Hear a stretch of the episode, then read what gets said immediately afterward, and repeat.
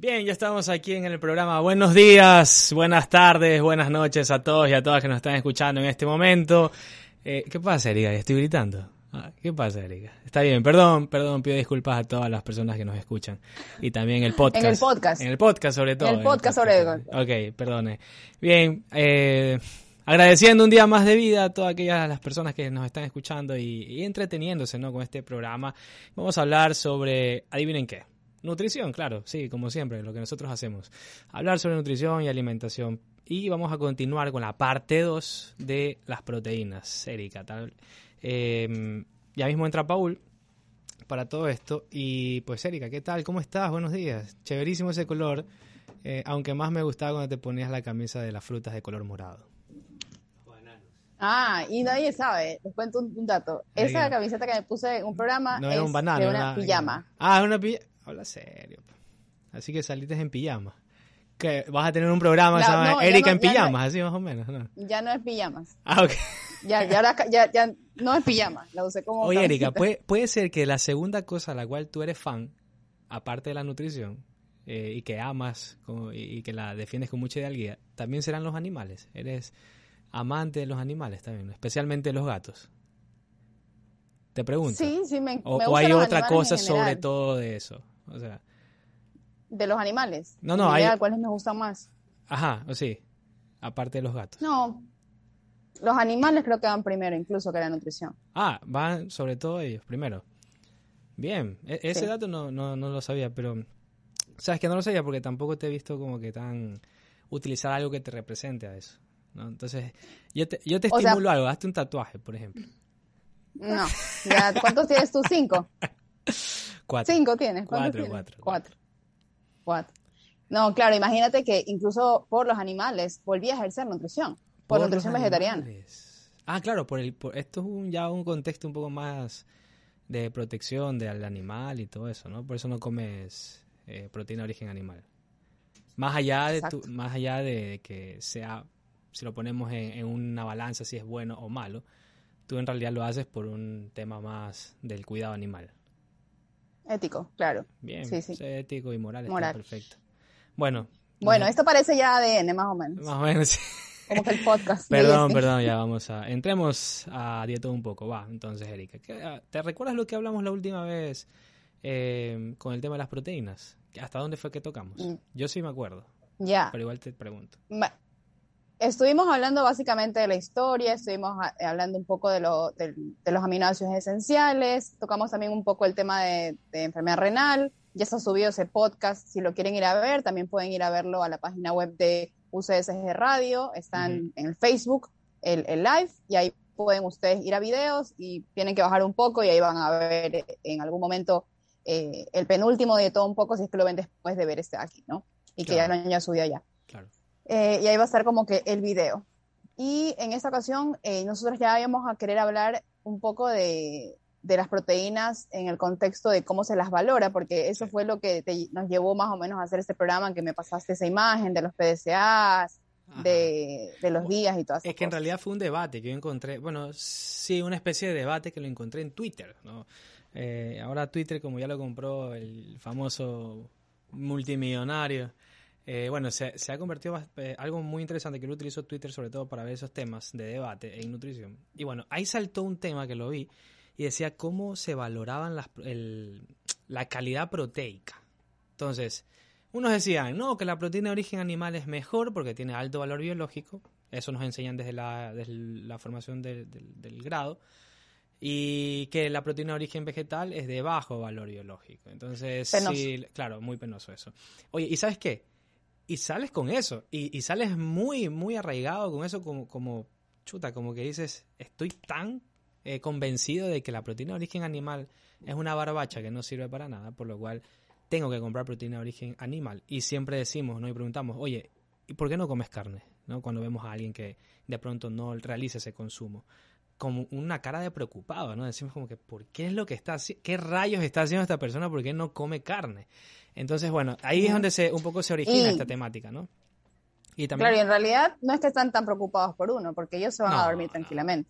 No, no, Simplemente es como que le das en, en un, en un punto en el cual no entienden y lo sacas de la zona de confort y dices, puedo dejar de hacerlo, pero estoy como haciéndolo acá. Entonces es, es, es un poco también, también eso, ¿no? Claro, claro. Entonces, me, y ahí, bueno, ahí fue que te escribí, te texté y te pregunté, oye, mira, hay esto. ¿Cómo se lo...? Yo conocía dos. Bueno, uno en realidad. Que es el... ¿Cuál es el, P, el PCAS? No, el... PDCAS. PDS, PDS mismo. ¿Lo puedes repetir, PDCAS. por favor? PDCAS. PDCAS, ok. Y hay otro también... AS porque son dos A y una S al final. correcto. No, no de AS Puntuación de aminoácidos Ok, puntuación. Sí, esa es la puntuación de aminoácidos corregidas por digestibilidad. Correcto, correcto. Entonces, ahí es donde estamos nosotros interactuando o tratando de sacar toda esta, esta protección en cuanto al argumento de que se habla de que sí, una proteína de origen animal es buena y la de origen vegetal es mala, ¿no? Entre comillas. Claro, y también ahí están los días, que son en cambio la puntuación de aminoácidos indispensable. Entonces, ah, esos son los dos tipos de, puntuaciones que tú estabas preguntándome. Sí, el día y el... Pero igual ambos tienen, tienen muchas limitaciones, pues, ¿no? Porque no ven la densidad, la cantidad, sino que simplemente ven eh, rangos de eh, el abanico que hablábamos la vez pasada, que era como que la cantidad de aminoácidos esenciales que contiene, y de ahí también justamente eso. Se enfocan netamente a los aminoácidos esenciales, cuánto los tiene, en qué cantidad y cuánto no, pero no mide la cantidad de comida que hay que comer. Obviamente la proteína de origen animal sale mejor parada. ¿Por qué? Porque está condensada. Es mucha menor cantidad en comparación a si nosotros queremos cumplir una cantidad a partir de leguminosas cocidas, ¿no? Porque cuando sale en Instagram también cosas de nutrición vegetariana, vegana o veganos, ponen 100 gramos de frijoles es igual a 100 gramos de carne, pero estamos hablando de 100 gramos de frijoles crudos. Crudos. Que no es lo mismo a cuando están cocidos, que se triplica o cuatriplica la cantidad. El volumen, claro, ¿no? Porque absorberá agua, por lo cual se va a aumentar ese valor. Y lo vemos con algo y el otro lo pierde. Correcto. Y el otro lo pierde el agua, ¿no? Y eso es un proceso de osmosis que nadie lo... Bueno, que entenderíamos que no todos lo tienen en cuenta, ¿no? Eh, justamente, y eso un ejemplo muy sencillo eh, como está es el arroz, ¿no? El arroz cuando tú lo ves está chiquito, finito, pero cuando tú ya lo sometes a, la cocción, ya incrementa el tamaño, ¿no? Como yo escuchaba en un momento a una, a una de mis abuelas que decía, el arroz crece. No, claro, es que crece en el volumen porque absorbe el agua donde tú lo estás en ese momento sumergiendo. Lo mismo sucede con las legumbres, ¿no? Con las lentejas, con el, el, el ¿cómo es? Se me fue. Con los frijoles, eh, también ocurre con los garbanzos, con las habas, con todas ellas. Con todo, con el arroz, todo lo que tú remojes de origen vegetal se va a hidratar, porque todo es una semilla.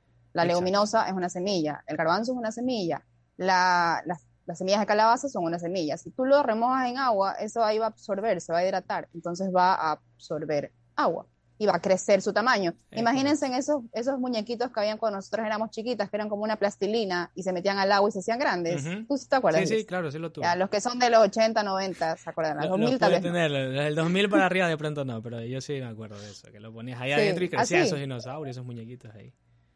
Así, exactamente eso, eso pasa.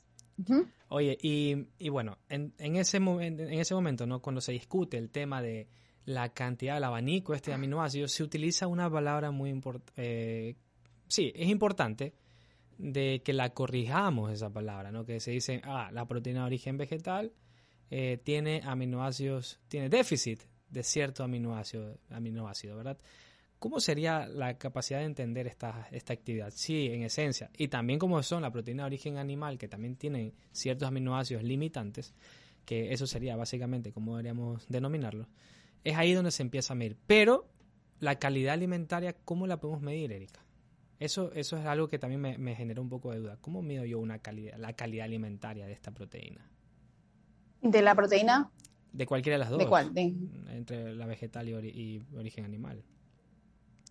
Eh, ¿Cuánta que bueno, eso es muy variable también. No sé en qué, en qué punto le estás enfocando tú, pero depende también de, de, qué acceso tú tienes, a qué proteína tú tienes acceso, tu, nivel socioeconómico, porque obviamente si no tienes tanto acceso económico, por ejemplo, te van a salir mucho más económico comprar, por ejemplo, leguminosas y de ahí seguirían los huevos como proteínas principales, por ejemplo, ¿no? y, y son dos opciones, sin ponernos en el contexto de ética y todas estas cosas, simplemente enfocándonos en la, en la nutrición como tal.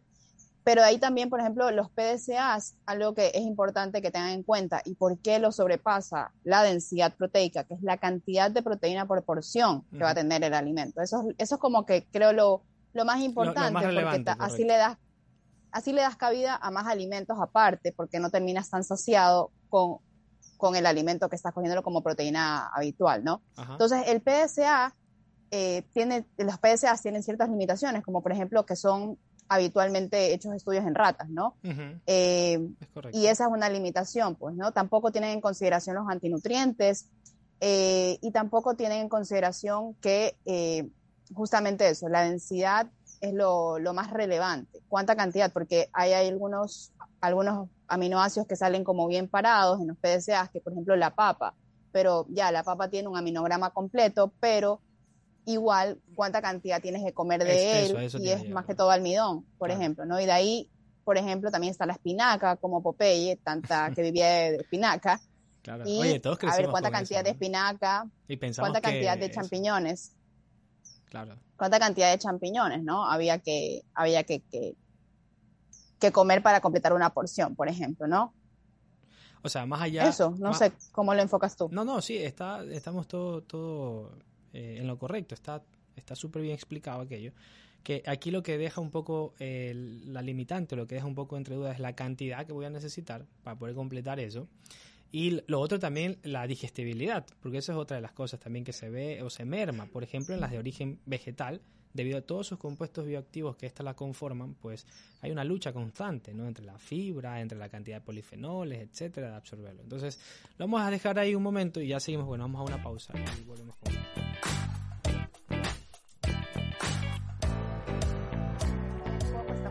el tercer bloque y estamos hablando el día de hoy sobre la segunda parte, que creo que incluso la segunda parte va a volver a quedar corta. Entonces vamos a, seguir hablando del tema, tal vez. No puede ser. Puede ser, sí. Algo que quería dejar claro es que no la, proteína de origen vegetal no es que toda es reemplaza a una proteína de origen animal.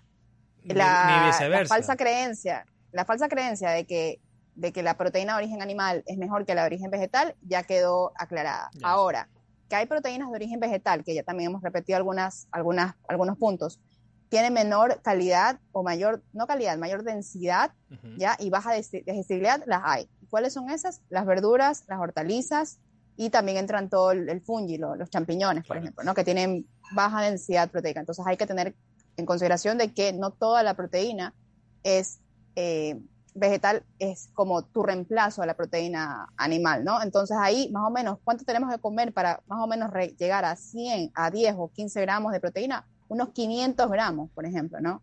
Entonces es bastantísima cantidad. Claro, y ten en cuenta que son 500 gramos de espinaca. La espinaca no pesa. Ah, pero hay mucho volumen.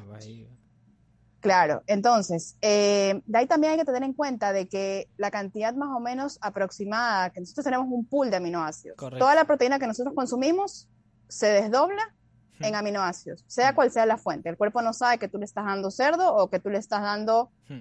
eh, garbanzos. Él simplemente lo que hace es que digiere y absorbe eh, aminoácidos. Ahora, la cantidad más o menos estándar en el pool, que es como una piscina que hay en el hígado de aminoácidos, es de 120 gramos. Correcto. Y hay un recambio constante que se llama intercambio de unas cuatro o cinco veces al día. Entonces, más o menos ahí tú vas consumiendo a lo largo del día y el pool se va renovando. Entonces, para los que comen toman colágeno, ese pool se va igual.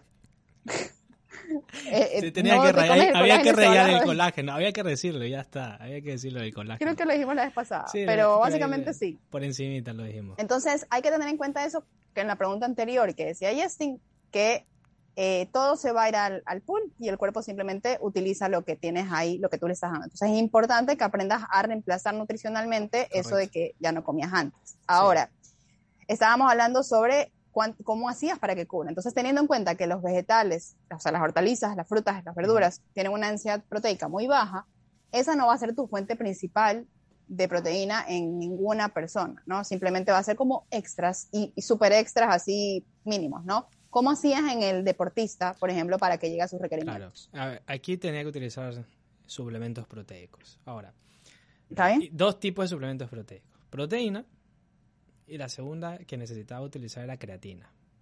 Y era ahí el dilema, claro, porque decía, yo en, mi cabeza la creatina de origen vegetal. O sea, o que se derive este de una forma sintética de pronto, porque la podemos obtener a partir de- del desdoblamiento, del- me parece que era de la, de la metionina y de la arginina, que podemos obtener creatina. Me parece, no estoy seguro. Ahorita de pronto me puede fallar esa parte. Pero lo que sí me acuerdo era que eh, es de que la suplementación con creatina, con utilizando, ¿verdad? Eh, sintéticos o, suplementos sintetizados a partir de la sarcosina, que es uno de ellos, y la otra es la cianamida, era la segunda, eran estos dos aminoácidos que son sintetizados a nivel de laboratorio, pues se podía obtener la, eh, se podía obtener, perdón, la creatina de origen animal, eh, perdón, de origen vegetal, es decir, apto para veganos. Este paciente que tenía es vegano, pues muy mucha responsabilidad ética, moral, etcétera, pues y aquí en Ecuador no hay. Afortunadamente él es argentino, mandó a pedir eso de Estados Unidos, en Estados Unidos hay cualquier variedad y había un detalle. Cuando le llega el pedido, era, eh, fíjense que esto no lo dicen los libros, esto lo, fui aprendiendo en el camino. Llega la, llega la creatina, el suplemento de creatina, pero en cápsulas. Y le dije, no, no vas a poder consumir eso. Y me dice, ¿por qué? ¿Por qué? Porque de pronto esa cápsula donde viene fabricada, ¿verdad? la cápsula donde viene eh, comprimido la creatina esta, puede ser que tenga, ¿qué cosa? Puede ser que tenga proteína de origen animal. Y eso no lo estábamos considerando. Por lo cual prefería hacerlo en polvo. Se hizo un nuevo pedido y se lo trajo, bueno, después de 15 días más de espera, hasta que llegó en polvo. ¿No se lo tomó? No, no, porque podemos correr el riesgo de que eso sea preparado o sean derivados de gelatinas, por ejemplo, y, y obviamente de origen vegeta- de origen animal. A ver, yo ahorita, ahorita voy a, decir algo tal vez simplemente como en ese, en ese contexto. Dale. En un contexto, nosotros no vivimos en un mundo vegetariano y vegano. No. Nosotros vivimos en un mundo omnívoro. Por eso, por eso las limitaciones. contextos- Por eso las limitaciones. En esos, en esos contextos también depende mucho de la persona, pero si no hay disponible para que eh, tú puedas cubrir, porque va a determinar tu salud, el hecho de que tú consumas una cantidad correcta de proteína para que tengas un flujo constante de aminoácidos y tengas salud, eh, en ese punto si ya no consigues, sobre todo porque estás quitiéndola ya afuera, y si la pides afuera y ya la tienes aquí, ya consumirla va a depender mucho de la persona, pero personalmente yo sí la consumiría. De hecho, de hecho sí consumí vitamina D con cápsulas Ajá. de gelatina. No sabía que había, yo le pregunté a Paul, no sabía que había eh, totalmente vegetales, que lo tienen nuestros amigos de Tesia. Sí, Y un Hasta ese momento, hasta ese momento, eh, Lo consumías. era lo que había y Claro. con, eh, conversé eso con algunos amigos porque también es como que te da en, en eso, le das vueltas al asunto, ¿no? ¿Cómo, cómo haces en ese, en ese contexto porque estás usando algo de vaca, pues, ¿no? La gelatina. Correcto.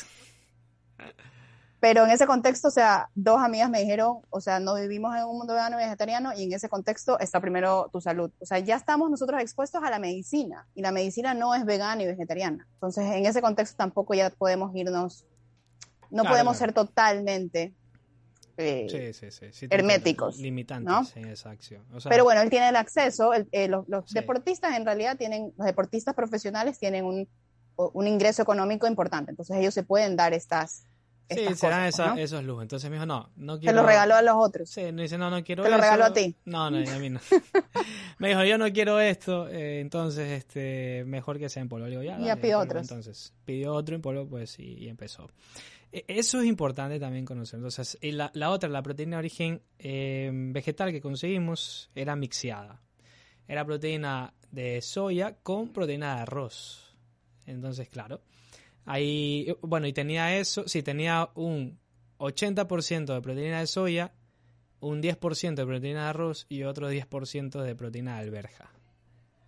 Entonces ahí completaba el 100%, bueno, en reunión el 100% de su cantidad proteica, con aminoácidos ramificados, que son la leucina. ¿Cuánta la cantidad necesitaba? Ahora, para conseguir allá, ¿cómo de cuánta necesidad en total? Yo lo, bueno, a ellos le Ajá. multiplico siempre con 1.6 por su kilos de peso. ¿Cuánto necesitaba? Él necesitaba como 150 aproximadamente gramos Sí, sí al llega. día o 200, llega. una cosa así, casi, casi como 160 por ahí.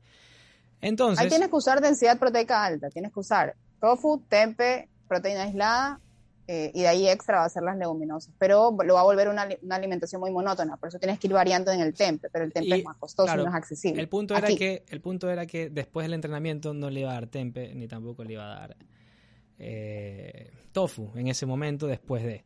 Entonces tenía que buscar algo práctico y algo que se pueda beber en ese momento después de la práctica, y por aún cuando viajábamos, cuando nos tocaba viajar o les tocaba, nos tocaba viajar por Sudamericana. Entonces, ese, era el ese era el gran detalle. Entonces, y ojo ahí, que eh, por ejemplo, en 25 gramos en una proteína whey, por ejemplo, puedes obtener una cantidad importante de, gramos de proteína, ¿no? un scoop, un scoop, estamos hablando de un scoop. Mientras que un scoop de esta proteína de origen vegetal no llegas a esos 20 o a esos 15, esos, llegas más o menos a unos 15, 16 gramos de proteína. Es un scoop de ese aminoácido, de, perdón, de esa proteína. Pero es porque consiguieron esa proteína. Pero hay otras proteínas que te dan scoops de 30. Sí, te trae scoop de 30, pero cuando es proteína directamente de soya, por ejemplo, únicamente de soya y que no viene mixeada, ¿verdad? El nivel de leucina es, limitante. Entonces, en esta de acá, que es mixeada, estaba mixeada, no solamente la proteína de soya, sino tenía de arroz y tenía también de, de alberja, pues en un scoop que tenía 30 gramos podíamos llegar a 25 gramos de proteína con este, con, esta, con este tarro. Entonces nos fue muy, muy eficaz, la verdad, y muy interesante. Entonces así puede llegar a encontrar como que una mejor optimización en este paciente. Y la verdad es que me fue bastante bien. Entonces hay un detalle que me dio la práctica de mi ejercicio libre de práctica profesional creo que nos tenemos que ir a un corte. Claro, ahí, ahí es interesante, quería decir algo, ahí también es interesante que las proteínas aisladas las consideren comprar en sabores neutros, para que las puedas usar en purés, en cremas como de tomate, de espinaca, puedes usarla también en dulces. Entonces, la proteína aislada es una buena opción comprarla sin sabor. Sin sabor, sin sabor y ahí si tú quieres hacértela de chocolate, de fruta, lo que sea, tú le pones. Eso es técnicas dietéticas. Pues. Perfecto, está, está bastante interesante. Oye aquí de regreso en el programa de todo un poco, hablando sobre las proteínas. Esta es no gritérica, ¿verdad? Dime que no. No. Ok, ya, perfecto. Eh, estamos, seguimos hablando aquí con el tema de las proteínas, de los eh, alto valor biológico, los de bajo valor biológico, que eso es lo que un poco estamos eh, comentando sobre mm, los métodos que se tienen, o que sí, que se tienen, y que hasta el día de hoy se los sigue utilizando para poder medir esa cantidad de aminoácidos que tiene cierto grupo de alimentos a nivel proteico, a nivel de aminoácidos. ¿no? Entonces, mm, ya hablamos que, claro, se ve esto mermado también en cuanto a la digestibilidad, es decir, el acceso, la biodisponibilidad, que bueno, que eso es otra cosa, la biodisponibilidad y la digestibilidad del alimento. Son dos cosas totalmente diferentes. Pero eso también se ve un poco afectado y por eso también crea esa, eh, ese bulo o esa mentira en torno a la proteína de origen eh, vegetal, ¿verdad, Erika? Porque se entiende que la proteína de origen vegetal pues no se absorbe tan bien porque tiene todos estos compuestos que lo rodean. Pero esta la convierte en una proteína de pésima calidad. No, exactamente lo que acabas de decir es bastante interesante. Que, por ejemplo, las tablas de PDCAs, porque esto sí lo vimos bastante, pues, ¿no? Cuando he estudiado todo esto. Justamente mide eh, puntuaciones que son muy variables. Por ejemplo, eh, hay cantidades máximas que se puede, diferentes tablas que pueden usar para medir el, el PDCA del alimento, ¿no? Entonces, por ejemplo, hay unas tablas que van, eh, la puntuación máxima puede ser 100 y habrán otras tablas que la puntuación máxima puede ser 1. Es decir, va de 0 a 100 o de 1 a 10.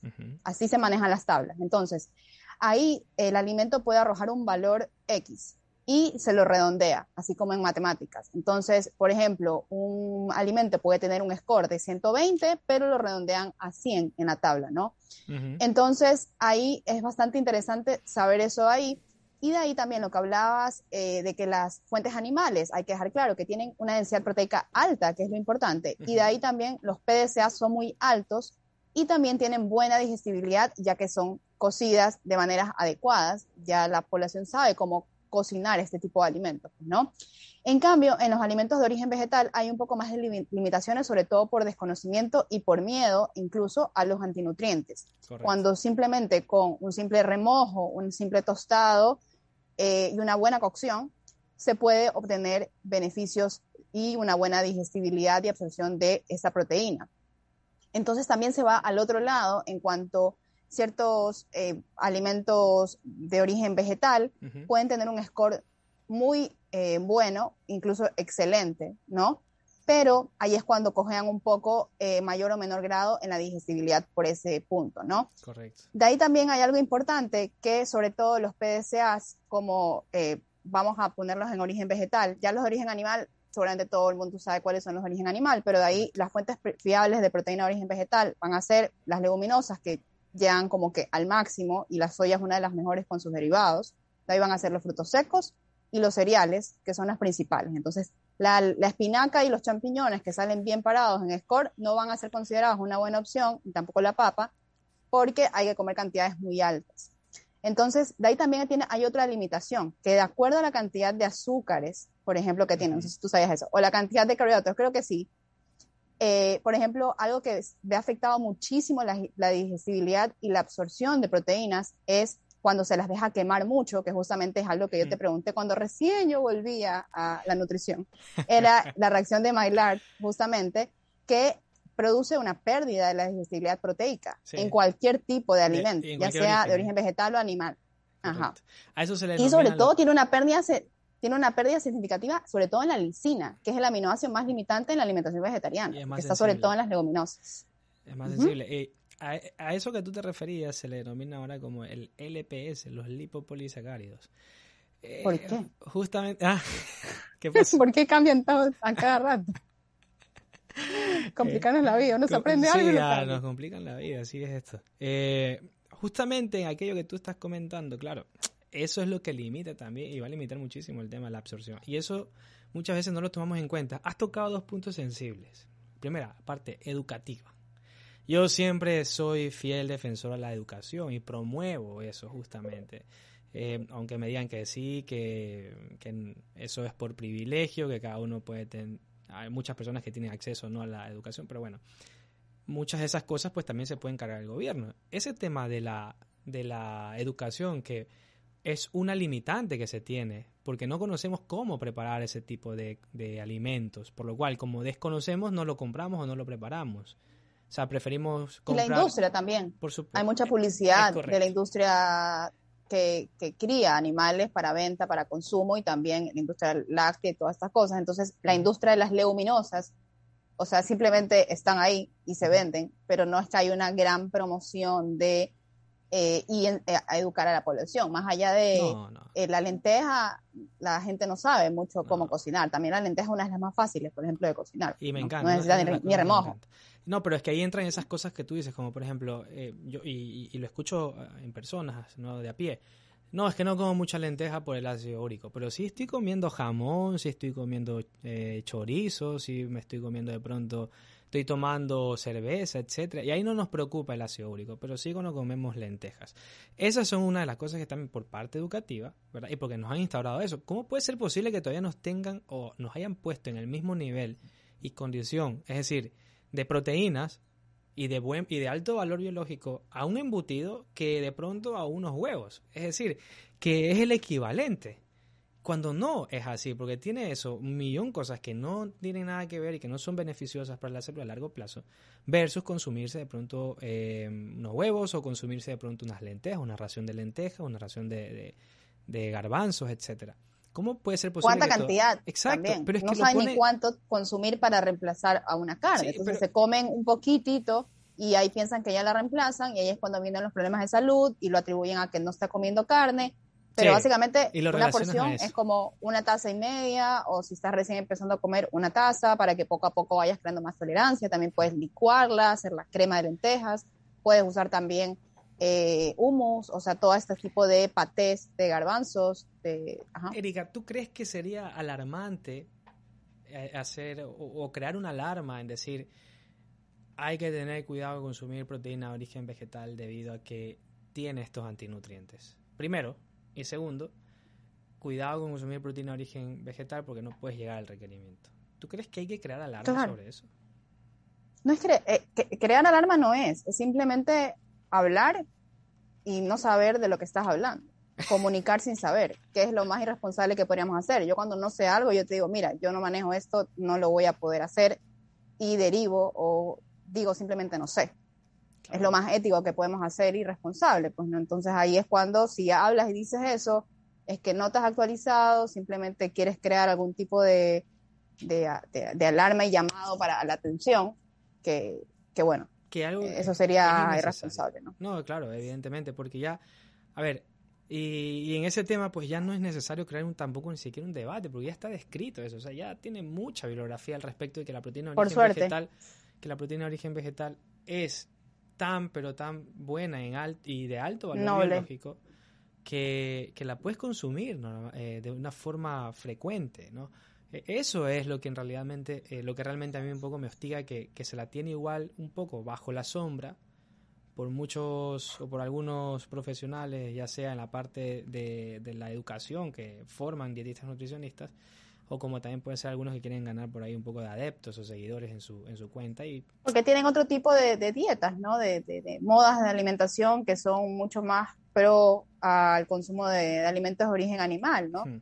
Pero el hecho de que, por ejemplo, yo sea vegetariana y yo manejo nutrición vegetariana, no voy a decir que la carne es a lo que te va a matar, algo que el huevo no tiene una buena calidad proteica porque estaría engañando, básicamente. De ahí, si tú la quieres o no consumir, no tiene nada que ver con, eso, tendría más que todo que ver con que eh, tu ética o, simplemente eso de ahí a ti no es algo que te llama la atención, los animales, el medio ambiente, entonces simplemente sí es con lo que eh, ya ha venido atrás de ti por cultura Claro. Y, y, eso, ¿no? Pero bueno, aquí tampoco estamos intentando convertir a nadie en vegetariano, simplemente que cuando hablamos de proteína, yo sí creo que este es un punto bastante, bastante eh, sensible, eh, lo de la proteína de origen vegetal. Sí. sí, sí, sí, es bastante sensible. Oye, hay otra de las cosas que, que entra y es inevitable eh, tocar. Bueno, y tú me dices de pronto si es que cada vez lo ves menos o más con este tema de, la, de las proteínas, ¿no? En deportistas que ese es otro de los detalles también que se tiene. Eh, yo tuve un deportista de alto rendimiento eh, en un equipo de fútbol, de Barcelona Sporting Club específicamente, que era vegano. Bueno, digo era porque en ese momento lo tenía, pero él, sigue siendo vegano. Eh, y ahí se encuentra un problema. ¿Cuál era el problema que yo encontraba? Que no llegaba el requerimiento porque la proteína de origen vegetal primero llegaba él a la saciedad antes de llegar a cumplir el requerimiento proteico. Mm. ¿verdad? ¿Esto sucede contigo también en personas normales, regular de a pie? Por ejemplo, en tu caso, ¿sucede eso? Y, primero, si sucede, y segundo, eh, ¿cómo podemos un poco, mm, alguna maniobra o algo para poder llegar a conseguir ese objetivo? Yo puedo decir desde el ambiente deportivo que cómo lo hice, y lo, puedo aquí mencionar un poco. Antes de eso, nos vamos a un corte, porque ya me está diciendo para irnos a un corte, entonces... me cortaron viada, pues por favor, ¿qué puedo hacer? Entonces vamos a un corte y volvemos, y recogemos ese dato. Enseguida volvemos con más de Todo un poco. En su dial 1190 AM.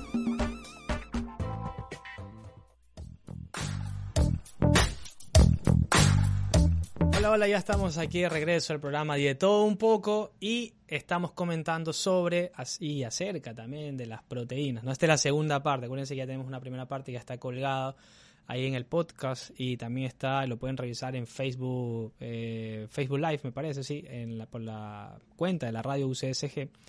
Eh, ahí lo pueden chequear y lo pueden revisar también. Entonces, para que hagan un poco también de clic con lo que estamos hablando ahora, con lo que se habló también anteriormente. Y esto ya supone ya la segunda parte. Según la Borbor, que hoy está inspirada, pues estos temas las inspiran a ella. Todo lo que tenga que ver con vegetarianismo, con alimentación, etcétera, le inspira a la Erika. Entonces dice que vamos a tener una tercera parte, aparentemente. No sabría. No sabría. Tenemos que ver. Hay que ver. Nostradamus, Erika Borbor, todavía no sabe si vamos a tener una tercera parte o no. Pero en todo caso está muy interesante esta conversación, Erika. Entonces, a ver, el tema deportivo pues ya lo tengo por ahí medio dominado, dominado, eh, bastante bien instaurado. Ahora con las personas de a pie, entonces un poco lo que comentaba Erika, ¿cómo podemos llegar a, ese requerimiento entonces? Sin llegar primero a la saciedad, que yo entendería que puede ser también mm, una excusa eso para poder consumir alimentos de origen vegetal o no no sé, no sé si lo si es una excusa, yo creo que ya se topa en eso en, el andar, ¿no? Cuando van ingresando proteínas de origen vegetal. Pero ya el dar métodos o técnicas de supervivencia para ser vegetariano a supervivencia. no creo que es algo importante. La, pena que sí que hay que sobrevivir, es verdad, es verdad. No, antes, antes sí, antes solamente no había tofu. Ahorita hay dos pues. tipos. Todavía estamos un poco retrasados. Hay, hay cuatro tipos de tofu en el supermercado. Ahora ya no tenemos solamente la bebida de soya en un lugar específico en el centro donde solamente había soya, por ejemplo. que la abuelita tomaba soya y eso era algo súper raro porque era como que ya no digería bien la lactosa. Oye, espérate un rato ahí. dame un chance. Te hago un inciso ahí. El, la ingesta, no, espérate, la ingesta de soya, ¿tú crees que ahora ya se le está dando menos palo con el tema de los transgénicos? Y ya podemos consumir eso. O sea, ya lo hacen sin ese temor. ¿O tú crees que existe? No sé. No, sí, sigue habiendo y sigue habiendo con lo de la feminización y todo este tema. Ah, sí, sí, todavía hay. bueno, continúa. Entonces, eh, ya ahorita nosotros vemos un estante de bebidas vegetales que ya va por la mitad del pasillo. Sí. O sea, ya ahorita no es, un, no es como una... No, es una hilera, es una percha entera casi ya de todo eso. Claro, es toda una fila de, eh, de, de bebidas, vegetales. Entonces ya no es algo como que ya no tenemos al, alcance. Sin embargo, sí es verdad que cada vez más se crea un poco más de, el cambio ese de sabor, porque tengo mm. una amiga, justamente Cristi, está intentando mm. añadir más proteína de origen vegetal y mm, ella sí está buscando el cambio de sabor, pues, ¿no? Mientras tanto, cuando yo hice el cambio, yo hice todo en cambio nutricional, pues, ¿no? Porque también iba aprendiendo a la par mientras iba haciendo el cambio. Y, eh, pero igualmente esto crea que cuando quieres hacer un vuelco más importante en cuanto a la alimentación vegetariana, estás dejando de un lado esa parte proteica, porque estás quitando y simplemente cambiando por el sabor, ¿no? Entonces, actualmente hay que tener en cuenta de que eh, vas a tener más saciedad en la alimentación vegetariana, eso es un hecho, pero también te, te, va a dar hambre más rápido. Cuando yo recién empecé a hacer el cambio de nutrición vegetariana, yo le preguntaba también a Paul, y yo le decía, me acuerdo clarito, un mensaje de voz, y me acuerdo incluso por dónde estaba manejando cuando le pasé ese mensaje de voz. Yo le digo, es verdad que nosotros tenemos, nos, da más hambre, pues, ¿no? A lo largo del día, pero te llenas más rápido mientras, cuando comes. En los y es verdad. de comida te sobre llenas Sí, sobre todo era porque se usa más la leguminosa como tal entera. Entonces, todos esos platos al inicio se los cambia de esa manera, pero ya tenemos densidades proteicas más altas, como las, el, el tempe, por ejemplo, que bueno, solo hay una marca aquí en Guayaquil, es un poquito más carito, pero tenemos el tofu, el tofu súper versátil, se puede hacer cosas dulces, saladas, eh, se puede usar para múltiples cosas. Y de ahí también están las bebidas vegetales de soya, también tenemos la proteína aislada que se la puede usar, como ya dijimos, hmm. para deportistas y también es aplicable en población general. También cuando tienes que hacer dieta blanda intestinal, de tipo totalmente vegetariana y vegana, es viable, es posible, no es una limitación tampoco. Simplemente hay que saber cómo hacer ese cambio, pues, ¿no? Em, entonces, vas a llegar más rápido a la saciedad, pero haciendo métodos de licuar, hacer cremas, hacer purés de, de, incluso también puedes hacer purés de vegetales, puedes también reducir la densidad porque tiene mucha fibra, las verduras, haciendo las cocidas, salteadas o haciendo purés. A mí me encantan eh, las, las verduras como tal, el brócoli, hacer la espinaca, las zanahorias, hacerlas horneadas también va a reducir ese volumen y le va a dar más cabida a las leguminosas, por ejemplo, en tu plato, ya cereales porque si las dejas crudas es mucho más volumen. Entonces puedes ir jugando con los métodos de cocción, no solamente de las leguminosas, sino también de eh, los acompañantes. Entonces no sé si tú quieras como ya darle y dando de un cierre los puntos como que de repaso a tener en cuenta. Sí, por supuesto. Y, claro está que mm, me suscribo en lo que ha dicho Erika, que te involucras más con la alimentación de orígenes, con alimentos de orígenes vegetales y también reduces y mermas significativamente el desperdicio en ese momento. Entonces, eh, claro está que y ojo, hay que tener cuidado también ahí con el tema del desperdicio. Agarro todo lo que ya esté bien o mal, el otro al licuador y me lo como. Cuidado con una toxoinfección, cuidado ahí. Porque eso también ocurre en las proteínas tanto de origen animal como vegetal.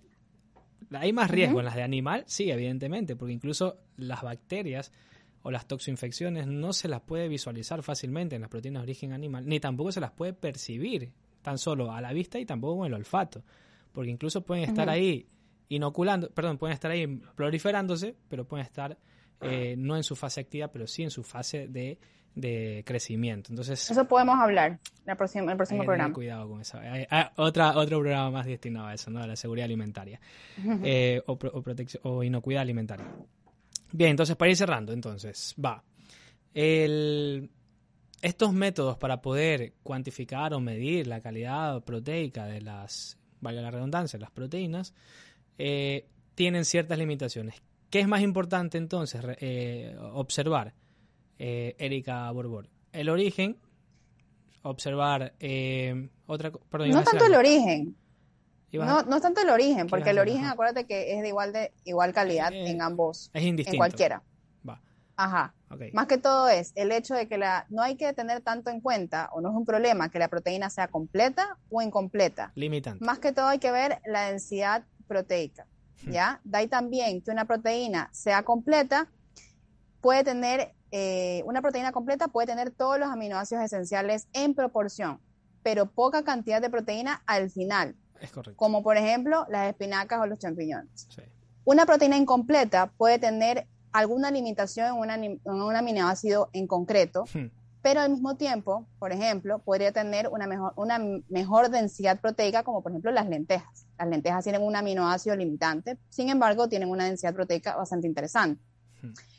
Más, más importante eh, que cubrir el requerimiento diario de aminoácidos como por ejemplo la lisina o la metionina, tampoco tanto porque está presente en, muchas, en muchos alimentos, vegetal y animal a lo largo del, día y hacer un adecuado aporte proteico, es mucho más importante enfocarse en eso que enfocarse en si la proteína es completa o incompleta.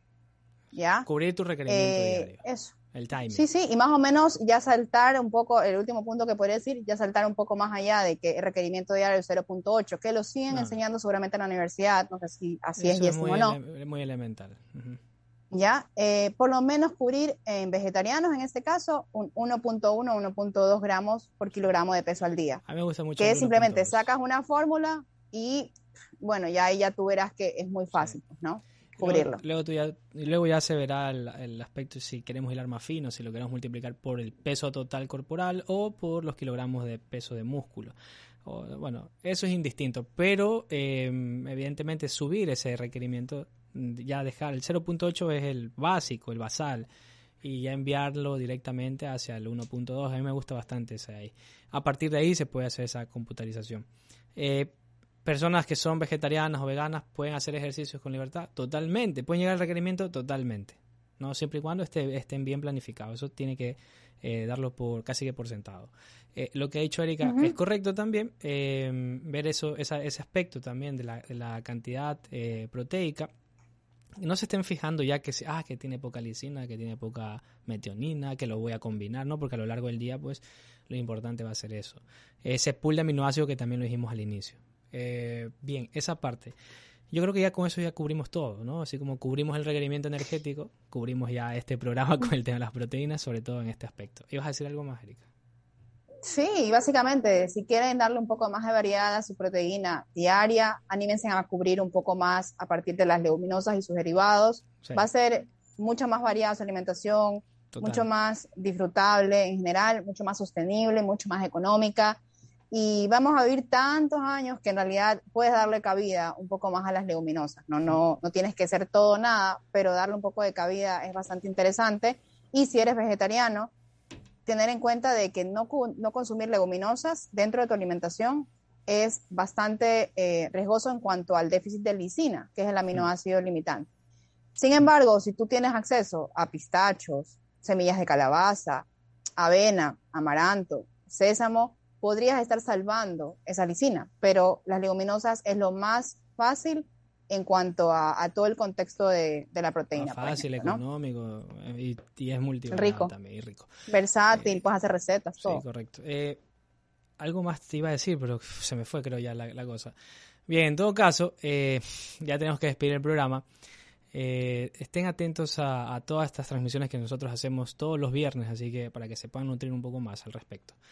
Muchísimas gracias, Erika, por conectarte, por brindarnos todo lo, que tú sabes en torno a la alimentación y en este tema que me pareció bastante oportuno tocarlo. Gracias a todos por escucharnos. Nos vemos el próximo viernes con más nutrición y alimentación para ustedes. Nos vemos.